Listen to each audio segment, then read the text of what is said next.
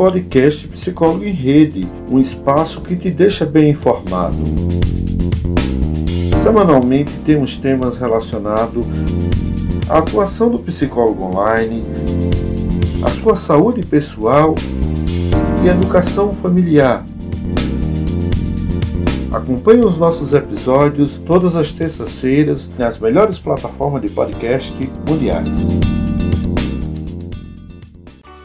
Agora o assunto é felicidade. Estamos em contato com o professor e psicólogo José Marcos, que se, tra se transformou num grande colaborador do Cultura News todas as terças-feiras, batendo ponto aqui com a gente, tratando sempre de um assunto muito especial, é de grande relevância. Muito boa noite, professor e psicólogo José Marcos. Boa noite, Carlos e amigos ouvintes da Rádio Cultura e da Cultura News. Zé Marcos, como é que a psicologia compreende, define a felicidade? Você traz um tema bem relevante, eu acho que um momento tão difícil como que estamos vivendo, onde as tristezas, notícias tristes, têm nos levado muito mais a um sentimento de melancolia, de angústia, depressivo e, consequentemente, de tristeza. E falar da felicidade é uma coisa extraordinária porque nos leva a pensar que a psicologia só trata de problema, mas a psicologia positiva vai nos mostrar que a psicologia também em aspectos que promove a condição de bem-estar, né, que vem a fortalecer elementos que conduzam o sujeito, as pessoas, as famílias, da felicidade. E quando a gente fala de felicidade, a gente tem que pensar que a, fe a felicidade ela é construída. Por isso que o nosso tema é que a felicidade é uma questão de habilidade, ou seja, de desenvolvimento de habilidades psicológicas. Nós vamos falar daqui a pouquinho. Mas a psicologia vê a felicidade não como algo estático, e daí nós trazermos um, um conceito não como algo pleno, dado, pronto e absoluto, mas como algo que envolve uma integralidade, uma felicidade que é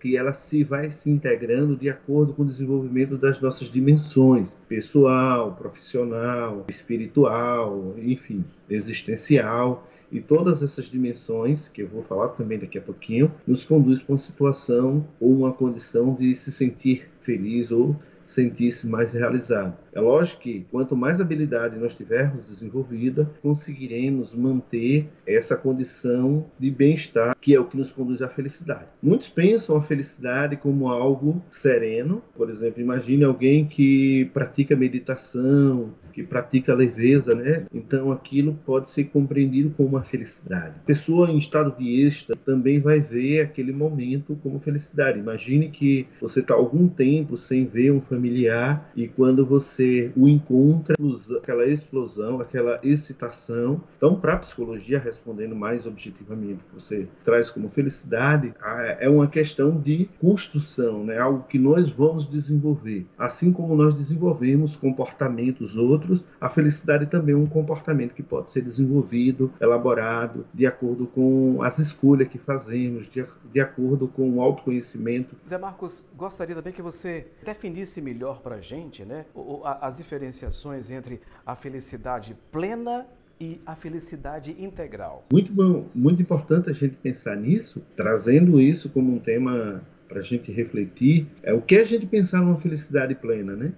É alguém que ó, alcança um estado de iluminação e que ela perdurasse dentro dessa condição de bem-estar, de plena realização, é, de uma condição, vamos dizer assim, eterna. E quando a gente pensa na felicidade como algo integral, é algo que a gente vai construindo, vai moldando né? a felicidade como habilidades. Então a gente pensar é o quanto eu, eu me autoconheço, né? O autoconhecimento é uma habilidade. O quanto você lida com a questão da sua autoestima. A autoestima também é uma outra habilidade. A questão do raciocínio realista, né? O quanto eu penso de forma otimista para os problemas que, nos, que me chegam no dia a dia. O quanto eu faço enfrentamento, o quanto eu sou resolutivo, o quanto eu socializo, o quanto eu sou sensível para as questões de ordem social, ou seja, aquilo que a gente chama da empatia, do quanto eu me coloco no lugar do outro, o quanto eu é, sou imune à crítica que a sociedade faz comigo no meu dia a dia. A questão do meu autocontrole, o quanto eu controlo as minhas emoções, o quanto eu controlo os meus projetos de vida, tudo isso que eu estou listando aqui são habilidades sociais que nós vamos desenvolvendo ao longo da nossa vida, ao longo da nossa condição enquanto ser humano. Quanto mais desenvolvida eu consigo ter essas habilidades, ela vai no nosso cotidiano, vamos assim, desenvolvida. Por exemplo, pessoalmente, como é que eu lido com as minhas questões, com minha questão de, de autoconhecimento, como é que eu lido com as críticas que me chegam. Eu vou desenvolvendo habilidades e aí, quando eu desenvolvo isso, quando eu tenho um autoconhecimento acerca da minha condição enquanto ser no mundo, do meu papel, evidentemente que eu lido melhor com os conflitos, lido melhor com as questões que ocorrem no meu dia a dia e, consequentemente, eu consigo ter condições de estar mais em paz e, consequentemente, em uma condição de felicidade. Então, quanto mais elaborado eu tenho essas dimensões e essas habilidades, eu vou conseguir ter os chamados produtos da felicidade, que é o que? Paz, positividade, prosperidade, pertencimento e prazer. Não é algo pleno, mas é algo que nós construímos. Quanto mais nós desenvolvemos essas dimensões, mais a gente tem paz, mais a gente tem prosperidade, mais a gente pensa positivamente, mais a gente tem propósito com relação à nossa vida e mais a gente consegue ter prazer. São princípios que se a gente consegue desenvolver ele no nosso nosso dia a dia, elaborando cada uma dessas dimensões, consequentemente a gente consegue é, construir condições que não levam a situações de felicidade. E daí a gente pensar a felicidade de uma forma integral, porque ela é algo que vai se moldando, vai se construindo e não como algo pleno que fica encerrado em um determinado ponto. Zé Marcos, e a felicidade nem sempre ela depende de recursos, de riqueza, de poder. Recentemente um amigo nosso comentava, assim muito impressionado, ele foi à praia e ele se deparou com uma família inteira é, em cima de uma carroça, passeando ali pela avenida da praia da Atalaia Velha. Ele ficou admirado com a felicidade estampada no rosto daquela família, os pais, os filhos em cima de uma carroça a gente tem essa percepção de que a vivenciada por aquela família não está com certeza sustentada em recursos financeiros. Queria que você definisse um pouco isso aí. Quando você coloca essa questão, quando a gente pensa, por exemplo, na dimensão da interpessoalidade, a gente está falando da relação com a família, da relação com o outro. Imagine que eu tenho uma relação, ter condições financeiras para ofertar o mínimo, que é relacionado à alimentação. Né? Imagine que agora a gente está passando uma série de problemas e que, assim, sem saúde, sem condições mínimas de subsistência, é lógico que as condições para a gente conseguir a felicidade, ela se torna mais, mais por outro lado, o,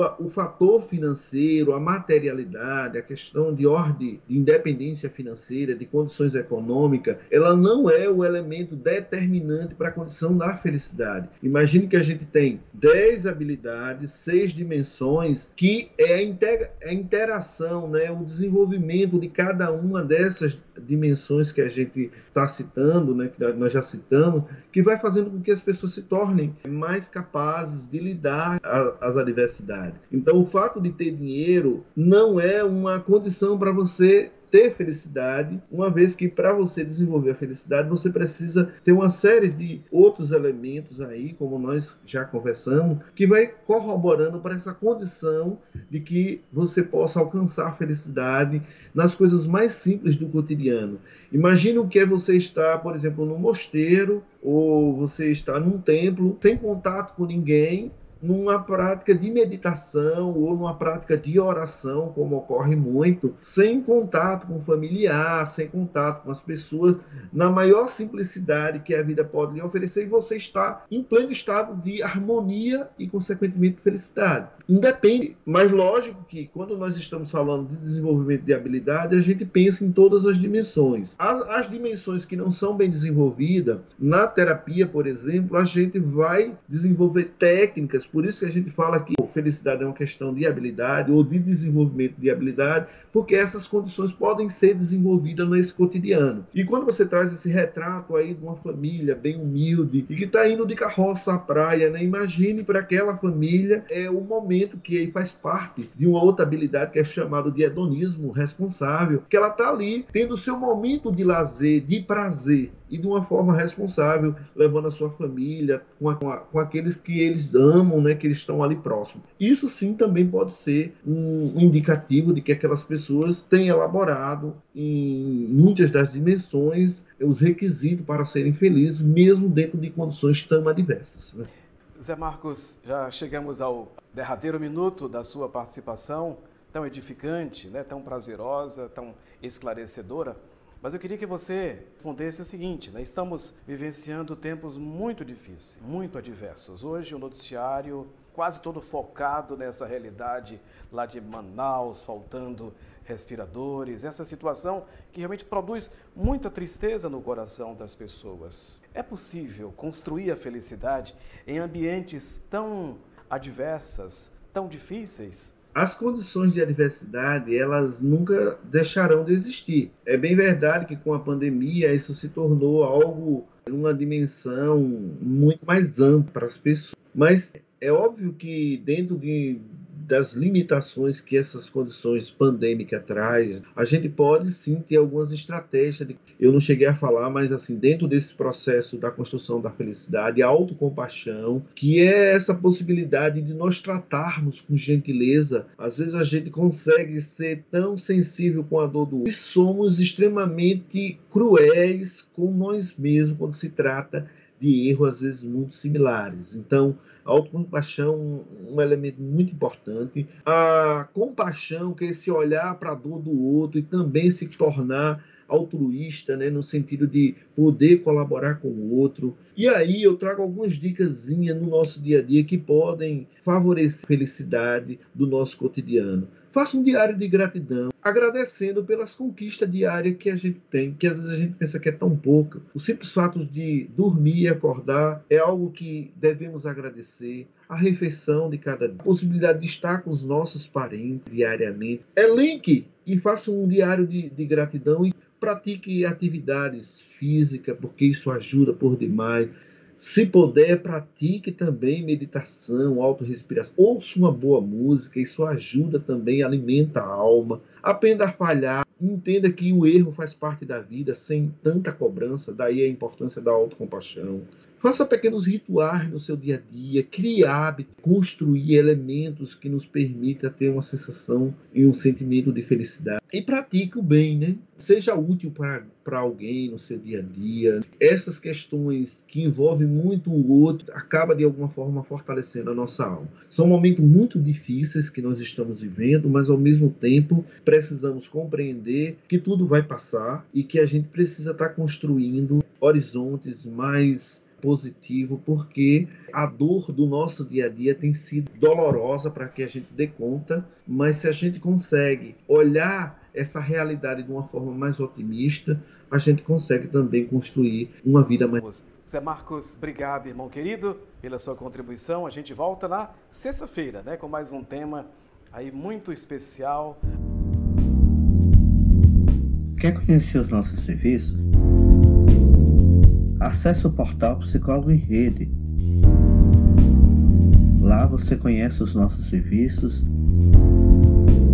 e os cursos que são oferecidos para o público em geral. Por hoje é só. Espero que você tenha gostado do conteúdo do nosso programa. Te aguardo na próxima semana com mais um conteúdo inédito.